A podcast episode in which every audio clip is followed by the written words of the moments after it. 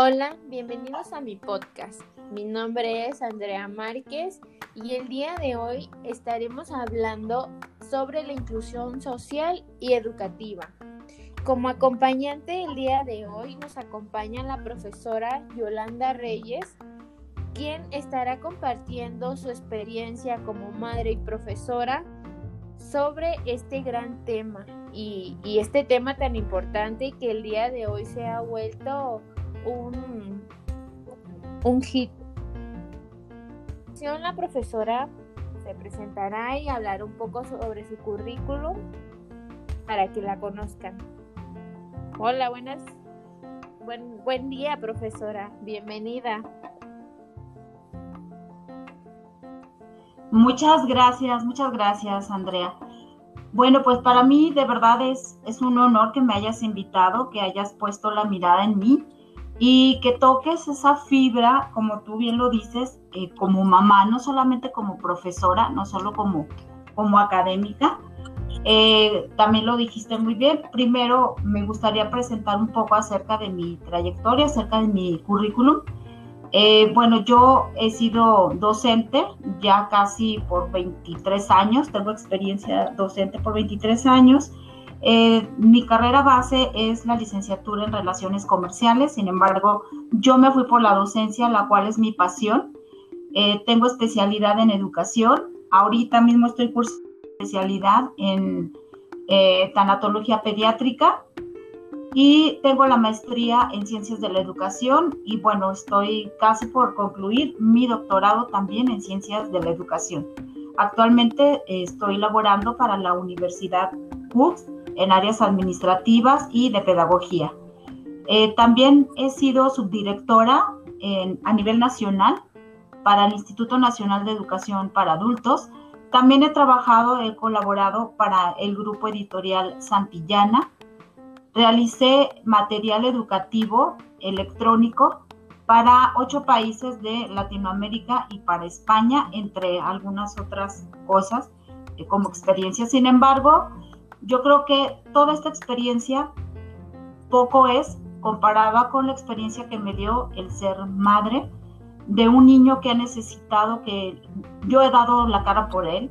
He tenido que ser muy valiente y muy fuerte para poder lograr la inclusión de mi hijo, tanto en la parte social como en la parte educativa.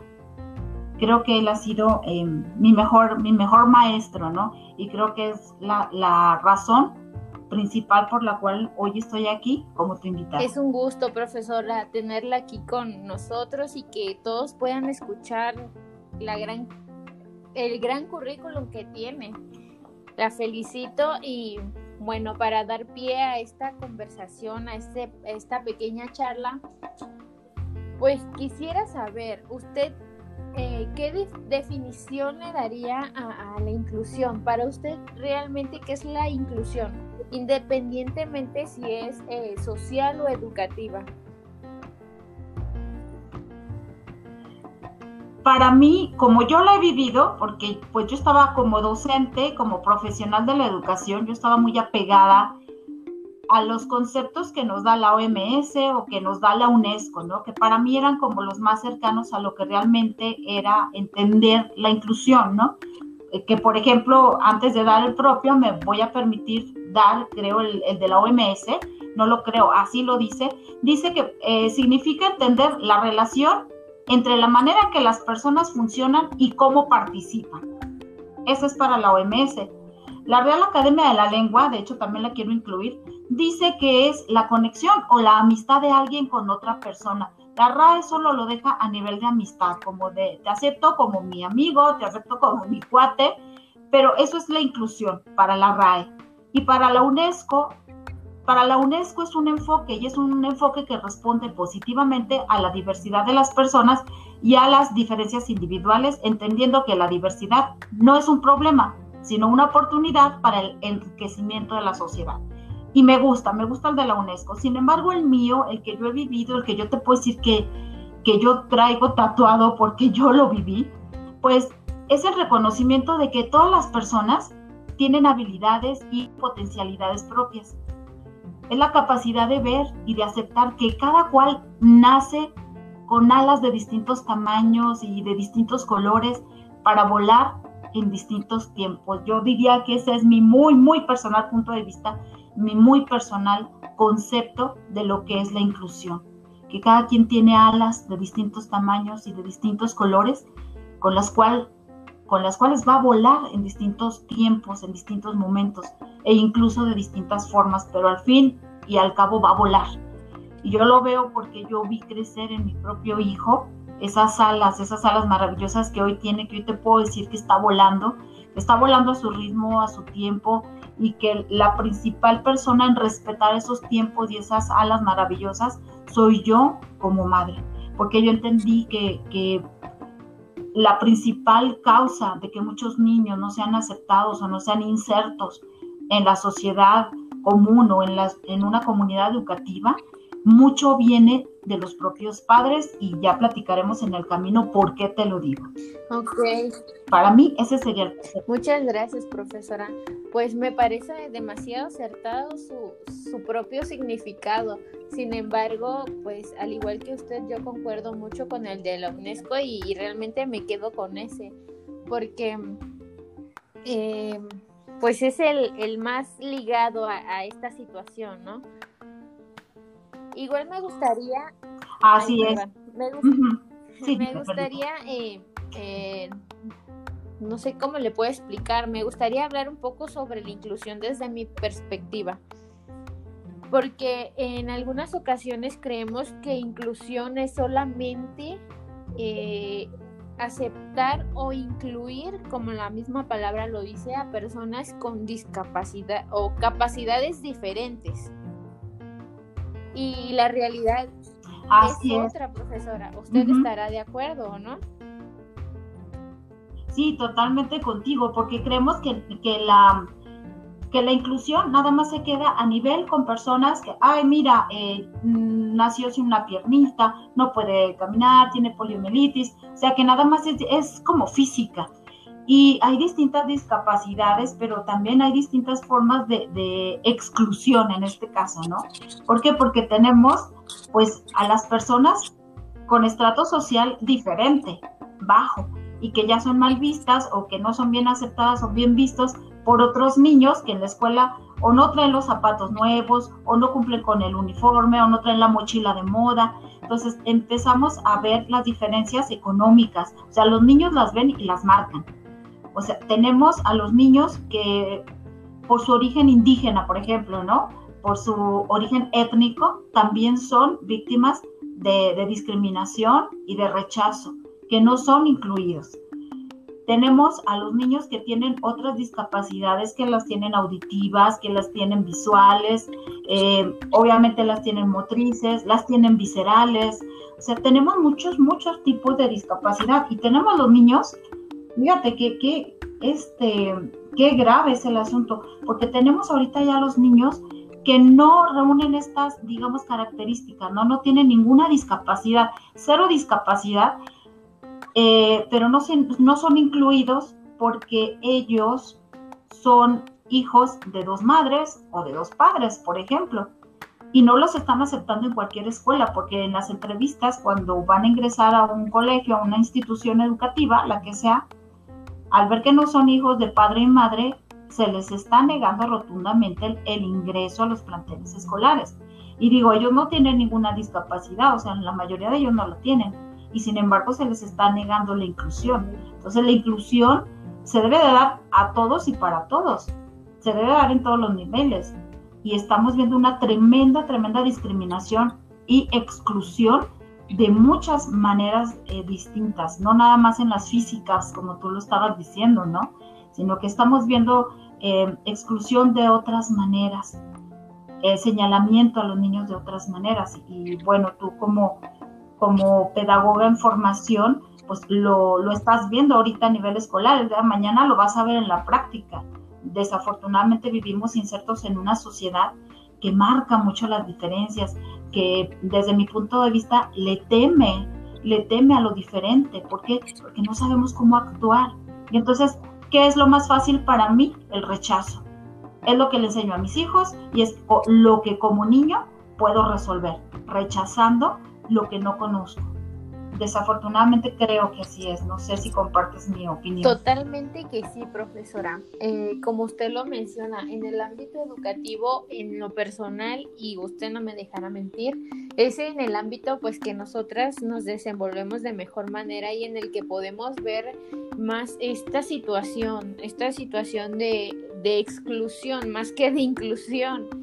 Porque eh, no sé si, si a usted le ha tocado en ocasiones de que vaya a una escuela y que se dice inclusiva y no tiene rampas, que se dice inclusiva y no posee material didáctico para, por ejemplo, niños con eh, débiles visuales o que perdieron totalmente la, la visión, no tienen material para personas este, sordas, o sea, no cuentan con la capacitación ni con las habilidades necesarias para poder eh, eh, sobrellevar pues exactamente o cómo se le podría decir de mejor manera ah, eh, desarrollar efectivamente sus habilidades que, que vayan al parejo de, de unos niños regulares por así decirlo porque pues Así es. Porque todos los niños, y bueno,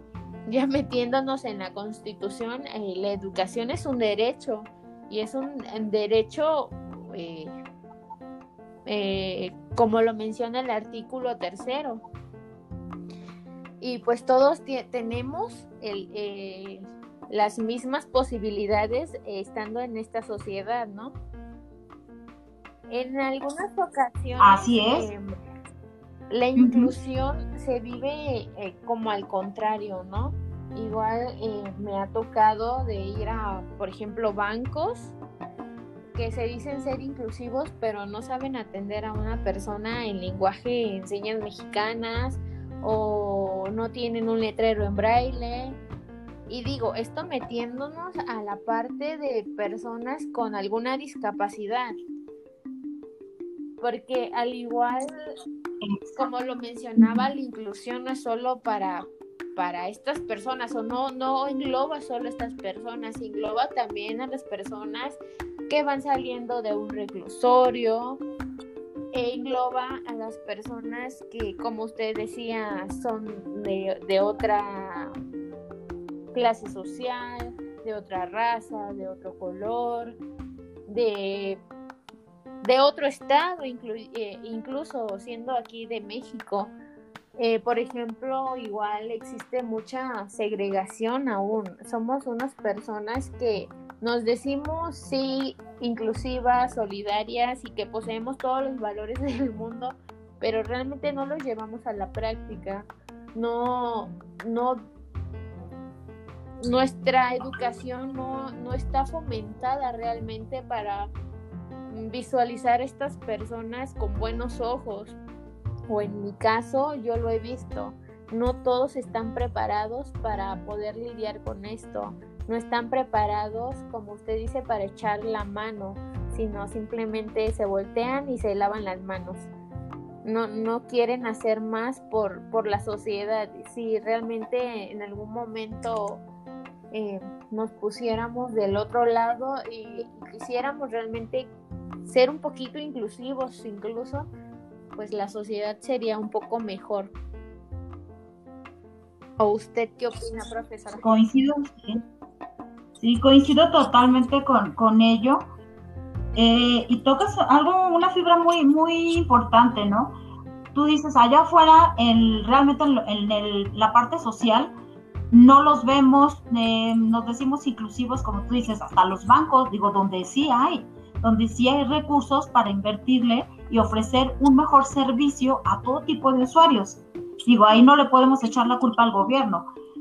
Estamos hablando de instituciones que manejan muchos recursos donde ellos pueden, así como adornar muy bonito de Navidad y también hay muchos billetes ahí, también pueden ellos mejorar su servicio proporcionando mejores formas de atender a todas las personas eh, que así lo requieran, ¿no? O sea, vemos, por ejemplo, mm, personas pequeñas y van a los bancos y no hay un, este pues un cajero adecuado para ellos, ¿no? Bueno, se tiene, tiene que estirar, estirarse de puntas, o sea, tienen que batallar para ser atendidos. La gente pequeña no es bien atendida en, los bancos porque pues la infraestructura no está como diseñada para ellos o para la gente en silla de ruedas, este, o para la gente que va con muletas, etcétera. O sea, batallan, o sea, la infraestructura en todos los ámbitos no es funcional. Ahora, estamos hablando de la mirada social. Aquí no le podemos echar la culpa a la escuela y decir es que los maestros no les enseñan inclusión a los niños.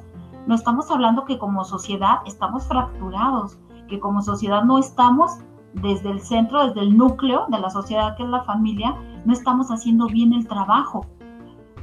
Los niños nos ven, más que oírnos, los niños nos ven.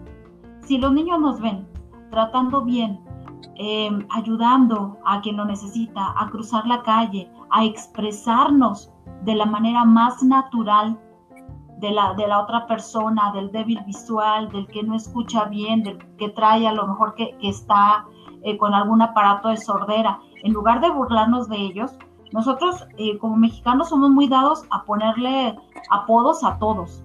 O sea, ya nada más porque es mm, un tono más abajo que yo en el color, ya le estoy discriminando y diciéndoles apodos horribles alguien, imagínate, o sea, que está marcado por una cicatriz, alguien que no tiene un brazo, alguien que es gordito, o sea, todos, todos aquí tienen o tenemos apodos, o sea, aquí difícilmente alguien se salva.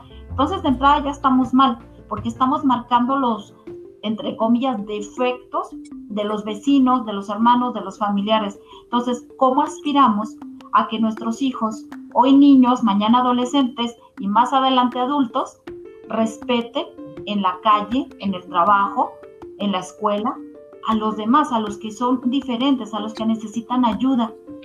Entonces, cuando, esa, eh, cuando lo señalan para burlarse, para divertirse, para mofarse, entonces creo que no va a haber avance si nosotros, desde nuestras familias como núcleo, no, no educamos con el ejemplo, no esperar a que la escuela lo haga, no esperar a que el maestro sea el obligado, el, socialmente eh, responsable para que eduque a nuestros hijos también en ese sentido. Tenemos que educarlos nosotros en casa, con nuestro ejemplo, porque si a mí mi hijo me ve haciendo lo indeseable, seguro que él también lo va a hacer. Por supuesto que sí, esa es una, una ley de vida, ¿no? Y ahorita usted estaba comentando algo y mí se me vienen muchos recuerdos a la mente. Por ejemplo, de que los valores pues inician desde casa, ¿no? Ese es uno de los principales. En alguna ocasión a mí un familiar me dijo, ay, es que ya no se aprenden los valores porque en la escuela no los dan. Incluso ya ahora estudiando yo pedagogía y yo les dije, es que eso no se enseña en la escuela, eso se enseña en casa. La escuela solo te enseña lo básico, materias básicas, ¿no? Matemáticas, español. Exactamente. No te va a enseñar a cómo a, respetar a alguien, no te va a enseñar a cómo comportarte ante la sociedad. Sino es como usted lo mencionaba y lo mencionaba muy bien. O sea, eh, todo lo que los hijos hagan, lo que los pequeños hagan es porque ven el ejemplo. Si tú ayudas a una persona eh, anciana a pasar la calle, tu hijo va a aprender de eso. Si tú enseñas a tu hijo a robar, tu hijo aprenderá de eso. Todo va relacionado a lo que nosotros le, mostremos a, nuestros pequeños, ¿no? Así es. Yo creo, eh, fielmente, de verdad creo, hay, tenemos una lista espectacular de valores, tú lo tocaste muy bien. Hablas de, los valores. Tenemos una lista espectacular y cada vez van saliendo más, más valores. Más valores para aplicar. Me gusta mucho hablar de valores en la práctica, pero me gusta al mismo tiempo más bien englobarlos en una sola, en una sola cosa, en una sola postura. Enseñar a los niños y practicar nosotros el ser humanos y enseñar a los niños a ser humanos. Bueno, a lo mejor quien nos escuche dirá, bueno, es que todos somos humanos, ¿cómo, quién, ¿quién me va a enseñar a mí a ser humano? Pues sí, ser humano se aprende, ser humano se aprende, porque si yo enseño a un niño y yo lo dejo ahí abandonado en una granja, en, este, va a actuar como pollo o va a actuar como cabra, o, o sea, lo tengo que enseñar a ser humano. Lo que el niño, en el medio que el niño nazca, y lo que vea y lo que se practique, ese niño lo hará. ¿Qué es ser humano? A mí me gusta mucho lo que dice el doctor Miguel de Subiría Sampier, es un psicólogo colombiano quien ha aportado mucho a la pedagogía contemporánea. El doctor dice, el ser humano es un ser amoroso, sentimental y emocional. Amoroso, sentimental y emocional, por naturaleza. Y también es racional, por supuesto. Entonces, si atendemos a lo amoroso que es el ser humano, a lo sentimental y a lo emocional con lo racional, vamos a tener seres humanos funcionales, funcionales en el sentido de, que va a aplicar todos, todos eh, los valores que pudiéramos hablar y, y mencionar ahorita en este podcast, en este momento. Si lo resumimos en que el ser humano es amoroso, va a aprender a amar todo, desde lo que haga hasta sus semejantes. Y en el amor, en el más, en el sentido más, más primitivo, por decirlo de algún modo. Cuando nace un bebé y nosotros podemos ver que sus primeras miradas hacia su madre son las miradas más amorosas que podemos nosotros observar. Y a ese niño nadie le ha enseñado el amor. El niño ya lo trae consigo, ya nace con él. Pero si a ese niño se le enseña a hacer daño, si a ese niño con aquella mirada amorosa, les aseguro que Hitler tenía esa misma mirada amorosa para con su madre. Y, ser, ser quien fue una persona tan atroz que, pues, gracias a él se, destruyeron miles de, vidas, ¿no? O sea, acabó con miles de vidas porque fue aprendiendo lo contrario en el camino. Digo, me fue a un extremo, muy extremo, ¿verdad? Pero pero es, a eso es lo que quiero llegar, o sea, a, atender a la humanidad de cada uno de nosotros. Si nosotros aprendemos a trabajar donde estemos, desde nuestra trinchera, en el amor, en el amor a los demás, en los sentimientos, en las emociones, en el ser, em, en el ser empáticos justamente, ¿no? En el saber eh, que lo que yo siento, lo que yo pienso o lo que yo pueda llegar a imaginar también está en el otro. Ver al otro con esa mirada. Ahora imaginarnos cuán debe ser difícil este si el otro está batallando en una silla de ruedas o porque no tiene un brazo o porque no puede escuchar o porque no puede ver. Si la vida del ser humano normal es complicada, ¿cuánto más no será para alguien que no tiene todas sus capacidades funcionales al 100%. Si bajo esa óptica nosotros educamos en la familia, en la escuela, nosotros que nos tocan en, ambas partes, si nosotros educamos desde ahí, yo creo que, que esto va a ser diferente, o sea, nuestro mundo va a cambiar. Las escuelas no les hará falta, de verdad, no les hará falta una rampa para, para llamarse inclusivas a las escuelas no les hará falta eh, un letrero, no les hará falta la asignación de un recurso para esto. Sería ideal, pero si esperamos a que las más de 260 mil escuelas de nivel eh, básico que existen en México tengan todas recursos y tengan todas rampas y tengan todas dinero para cambiar la infraestructura, nos vamos a quedar esperando otros mil años. Así que necesitamos cambiar nuestra actitud y la actitud va a cambiar cuando nosotros empezamos realmente a ser humanos, a que no importa que no se tengan las rampas, como colectivos docentes hablando de la escuela, haremos los cambios pertinentes para que esta escuela sea funcional para recibir a todos y para tratar a todos. Entonces necesitamos actuar desde este colectivo eh, humanista, porque podremos tener una escuela totalmente funcional este, físicamente para poder recibir a niños, podrá tener rampas, podrá tener elevadores, podrá tener lo que me diga. Pero si no existe la actitud del colectivo, si no existe la actitud del maestro, pero tampoco existe la preparación, porque a lo mejor yo tengo ganas, pero no sé cómo hacerlo, no va a funcionar mientras no exista este trinomio, ¿no? Digámoslo de alguna manera este trinomio eh, eh, de recursos económicos, de, actitud, ¿no? Este, de, querer. Debemos funcionar desde ahí. Si esto no camina en ese sentido, en, estas, sobre estas tres patitas, digámoslo de algún modo, no, no va a funcionar la cosa. Si no hay recursos bien gestionados, voluntad, tanto de los padres como de los educadores, y la preparación, no vamos a poder hablar de inclusión ahorita hablando de la escuela, hablando de, los centros educativos, desde el nivel que me digas, desde el nivel preescolar hasta el nivel universitario. No funcionaría. No sé, Perla, este, ¿tú qué, qué opinas de esto? Tú como estudiante, ¿cómo lo vives? ¿Cómo lo has vivido? ¿Qué has sabido? ¿Qué has visto con tus propios ojos? Yo estoy segura que tú también tienes experiencia, digo, sin ser mamá, yo tengo experiencia, sobre todo por haber sido madre, también como maestra, por supuesto, pero, pero yo creo que tú también tienes experiencias y que te consta, que te consta que este trinomio debería funcionar, creo yo que sí. Claro que sí, profesora. Creo que por experiencia no paramos, porque tanto nosotras como eh, las que somos las que estamos charlando tenemos experiencia, como los que los escuchen. Creo que cada cada uno tiene una pequeña experiencia, quizás no que nos marque, pero sí que hemos vivido en relación quizás de la escuela, como usted lo menciona, haciendo esta, esta parte de nuestras vidas que, pues, que todos hemos pasado, ¿no? Por ejemplo, eh, ahorita que usted lo menciona, en la universidad, donde estudio y donde la conocí afortunadamente, a, pesar de ser una escuela pequeña, pues cuenta con dicha infraestructura.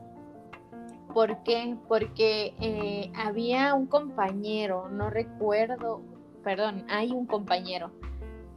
No recuerdo en qué licenciatura, pero él siempre llegaba en silla de ruedas y hay un elevador a su disposición. Usted lo llegó a ver en ocasiones el elevador no funcionaba y muchos de sus amigos se turnaban y lo bajaban cuatro pisos abajo con su silla de ruedas y lo bajaban cargando. Entonces, esas pequeñas acciones son las que realmente nos hacen valorar eh, la vida, nos hacen valorar las amistades, porque a pesar de que pues quizás en algunas ocasiones no podían bajarse por el elevador, los amigos pues se juntaban, ¿no? Y, y esta parte me gusta mucho porque es ahí donde se ve la inclusión, donde se ve los valores, donde se ve pues el amor hacia las otras personas, incluso pues eh, la educación, ¿no? Que ha recibido en casa. Al igual en como le comentaba, yo siempre he estudiado, bueno, la educación básica la, eh, la estudié en una escuela rural.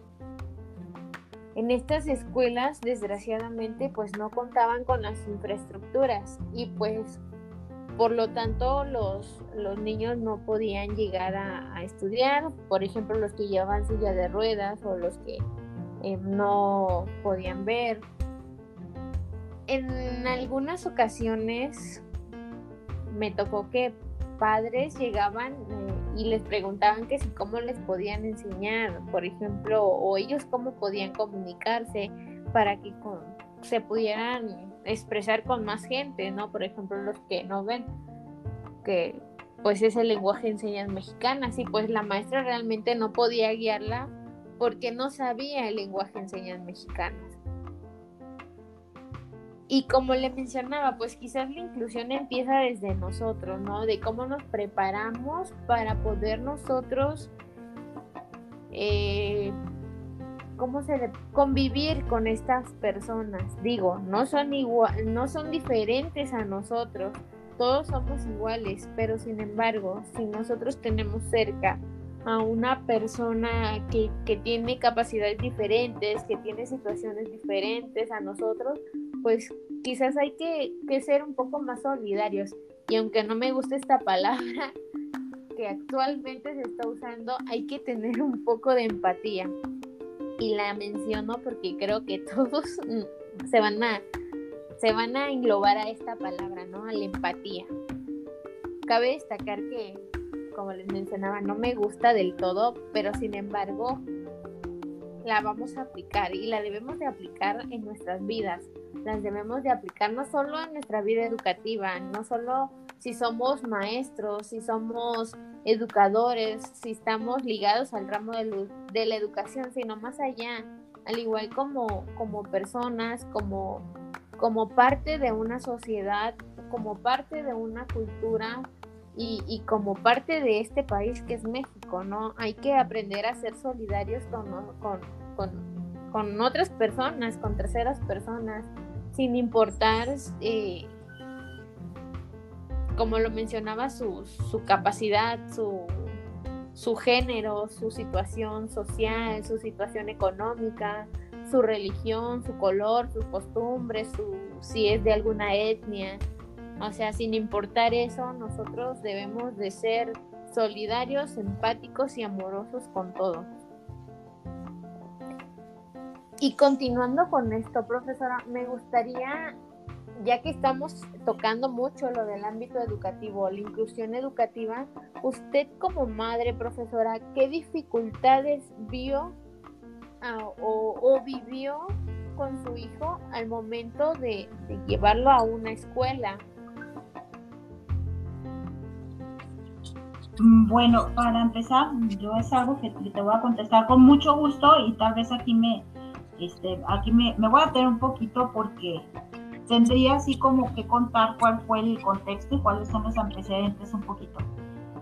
La discapacidad que mi hijo tuvo en, en, un momento, en su momento, que fueron algunos años, y trabajamos mucho para, para que él saliera de ella, afortunadamente ya lo está logrando, pero te cuento cuál es, cómo es, porque la discapacidad de él en ese momento no era tan visible yo me entero que, pues que no andaba algo con él como muy bien, porque yo lo tenía en una guardería donde a los tres años y algunos meses, como tres años y cuatro meses, tres años, tres meses, tres años con tres meses, eh, en la banqueta de, este pequeño colegio que yo lo tenía, y lo tenía en un colegio donde pues, pagaba una suma considerable, porque yo, yo pensaba que ahí iba a estar muy bien y que las maestras eran muy capaces.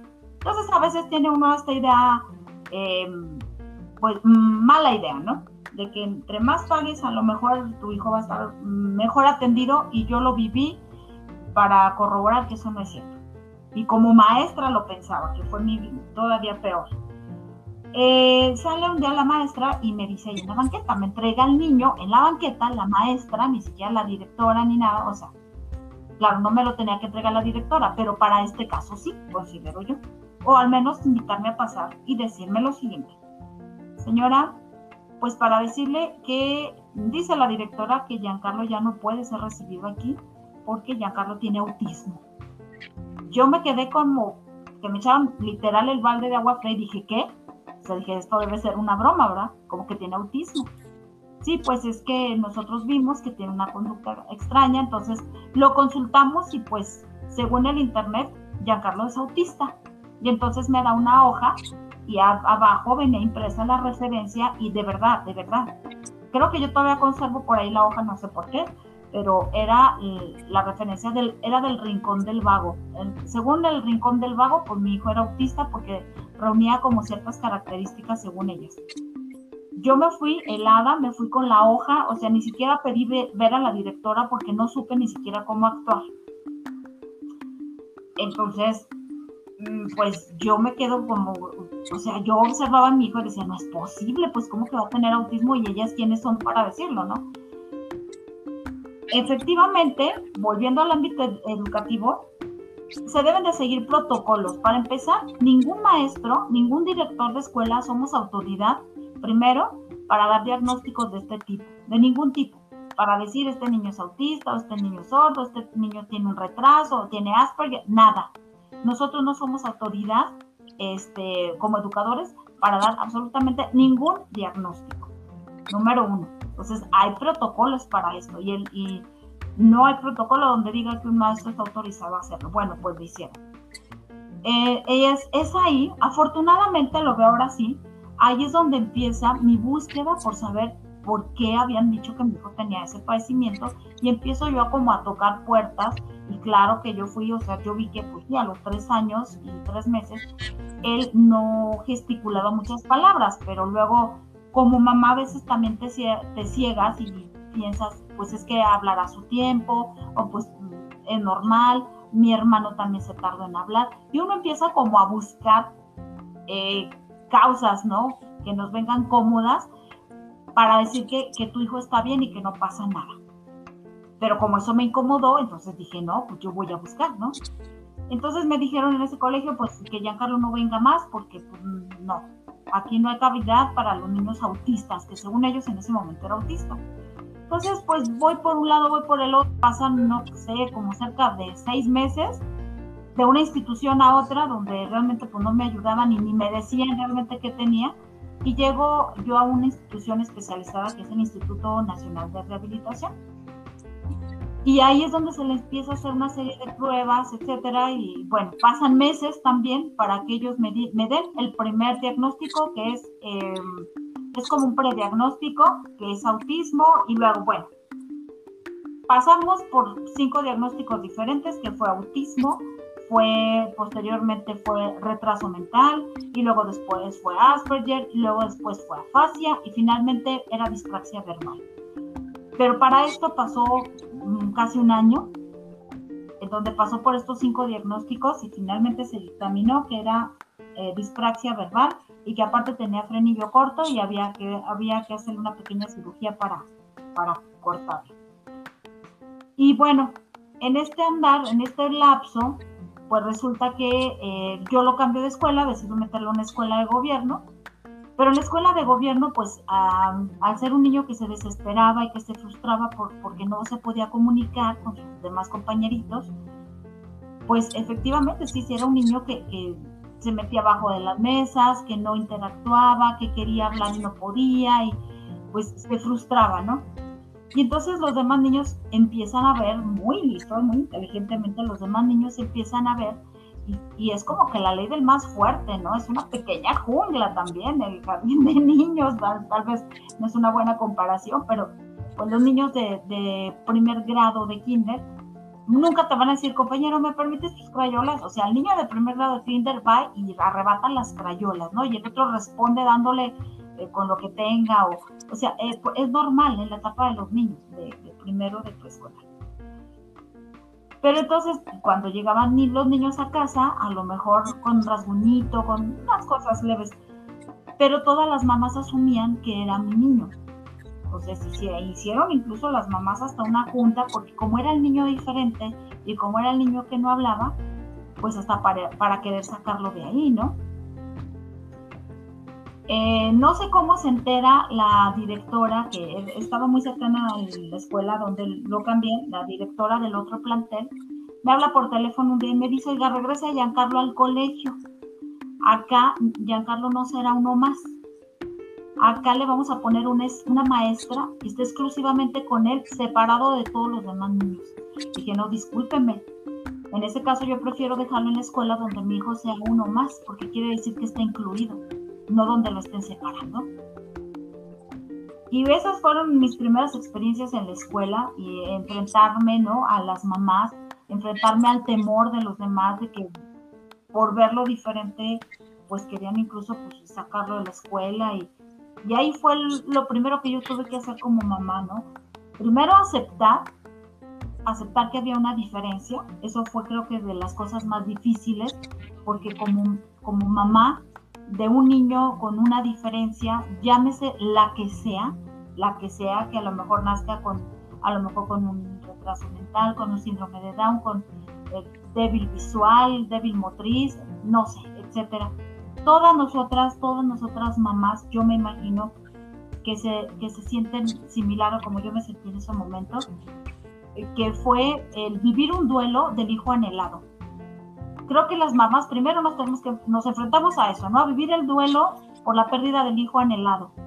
Porque nueve meses lo llevas en tu vientre, visualizando que a lo mejor va a ser un gran profesionista, primero que va a ser un niño que va a andar corriendo, eh, gritando y haciendo todo lo que hacen los niños, y hasta preparándote para vivir un pequeño caos en tu casa, cuando a lo mejor nace o al poco tiempo te das cuenta o que no va a poder caminar o no va a ver, no va a oír o no va a ser simplemente una vida normal.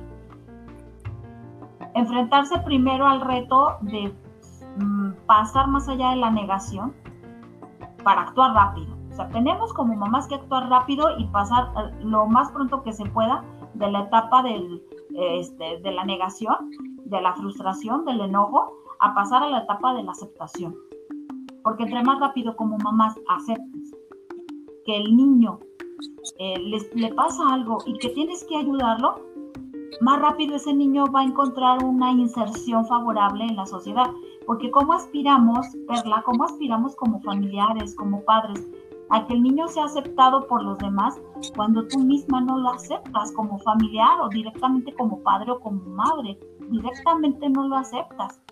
Y creo que ese es el problema, un gran problema en la inclusión en nuestro país, que los propios papás, cuando tienen la fortuna de que se les ofrezca un apoyo por parte de los maestros o un apoyo económico, lo rechazan porque no aceptan que tienen un niño que, con una diferencia necesita, necesita cosas diferentes, necesita apoyo, necesita ayuda, necesita terapia, necesita tiempo.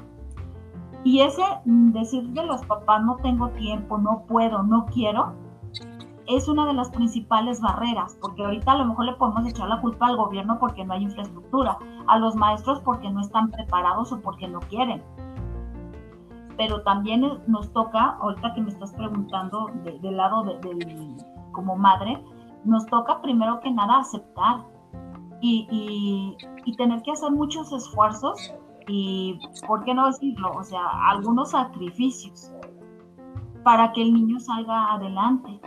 Tenemos que dejar de lado muchas cosas. Habrá mamás que tengan a lo mejor que hacer un poquito eh, de lado o, o, tener que subirlos también al tren de, de, la lucha por ese hijo a todos los demás hermanitos y a toda la familia, pero generalmente se lo dejan a la mamá sola y no todos los papás asumen el riesgo. Yo conocí en este camino, conocí abuelas desde 30 años cargando niños de 13, de 15, podían caminar porque no tenían sillas de ruedas. Yo conocí mamás solteras abandonadas por, el, por la pareja cuando descubren que el hijo le pasaba algo y se fue, huyen y dejan a la mamá sola. Entonces las que asumen el reto tienen que pasar por muchísimas cosas por falta de apoyos. Otra cosa muy diferente sería, por ejemplo, que se diera directamente apoyos a los niños con discapacidad para que sigan, eh, por ejemplo, con alguna terapia, porque la escuela pues no lo va a hacer todo solo. Pero mientras se sigan dando también apoyos exclusivamente para que vayan al súper a surtir una, una despensa, pues el niño no va a progresar. O sea, nos faltan muchos en muchos sentidos. Pero regresando al lado de mamá, pues fueron de las muchísimas cosas que yo te pudiera decir, a lo mejor tendríamos que hacer otros tres podcasts para poder compartir muchas experiencias, porque fueron años, fueron años. Ahorita mi hijo empezamos terapias a los tres años y, medio más o menos, y ahorita mi hijo ya acaba, acaba de cumplir 11 años, pero ahorita ya está en sus últimas terapias de lenguaje. Afortunadamente ya es un niño funcional, o sea, siempre lo fue, ¿no? Pero pues le faltaba esta área del lenguaje con su dispraxia verbal. Ha sido años y años y años de terapias, de ir a un lugar, de ir a otro, equinoterapias, muchísimas cosas, pero me queda muy claro, no me creo ni me siento la supermamá, tengo creo que muchas fallas como madre, pero los aciertos que he tenido ha sido la constancia. Y si alguna mamá que está en las mismas circunstancias que, que por las que yo pasé o semejantes, yo sí les digo que no se rindan, que, que va a haber muchos momentos de angustia, pero también va a haber muchos momentos de, de grandes satisfacciones.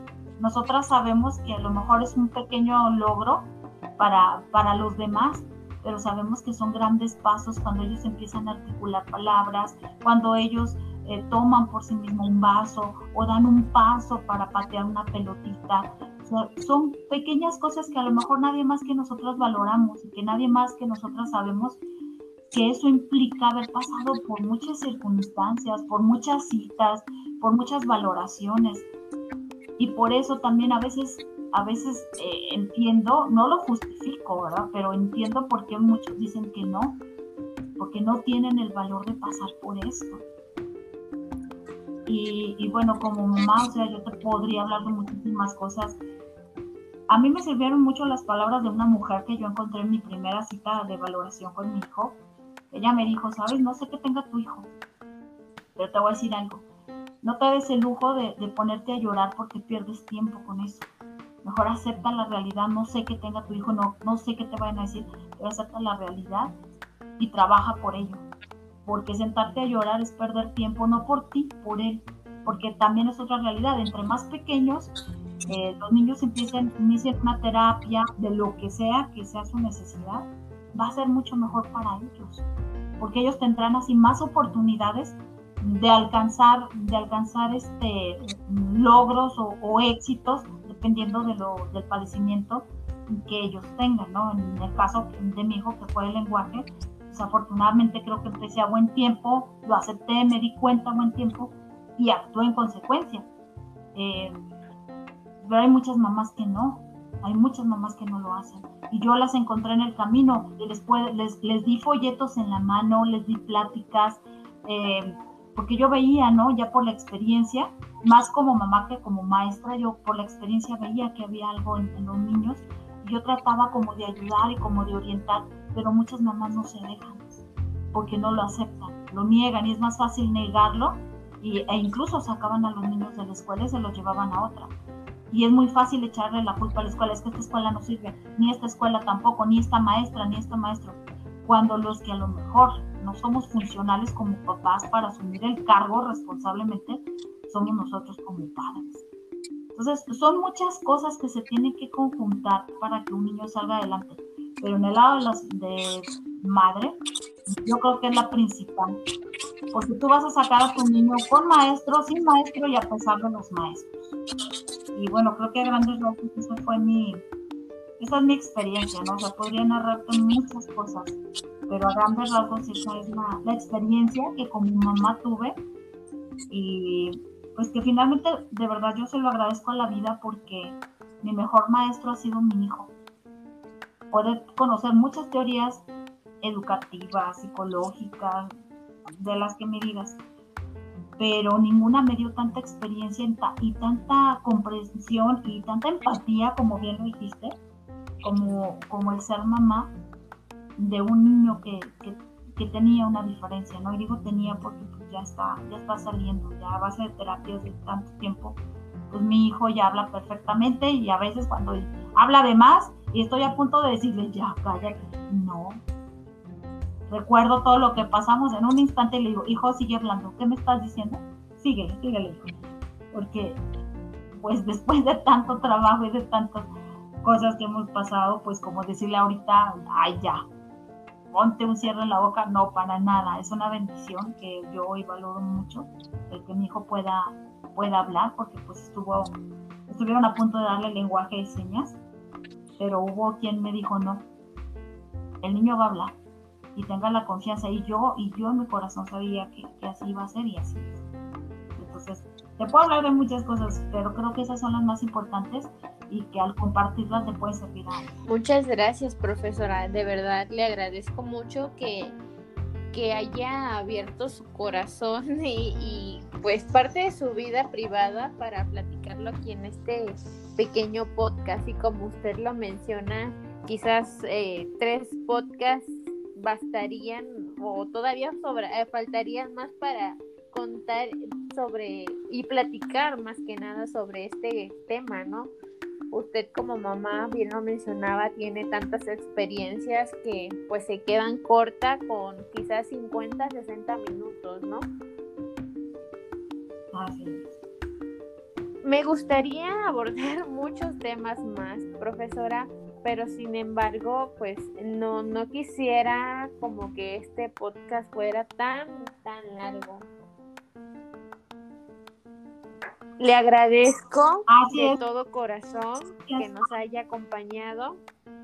Le agradezco nuevamente por, por, todas sus experiencias compartidas aquí, como usted muy bien lo menciona, pues me gustaría mucho que, esta charla no solo quedara en, para nosotras dos, sino que le sirva de experiencia a muchas personas y que le sea del agrado de muchas personas. Nuevamente, le doy muchas gracias en verdad porque es un tema que a mí me apasiona mucho realmente.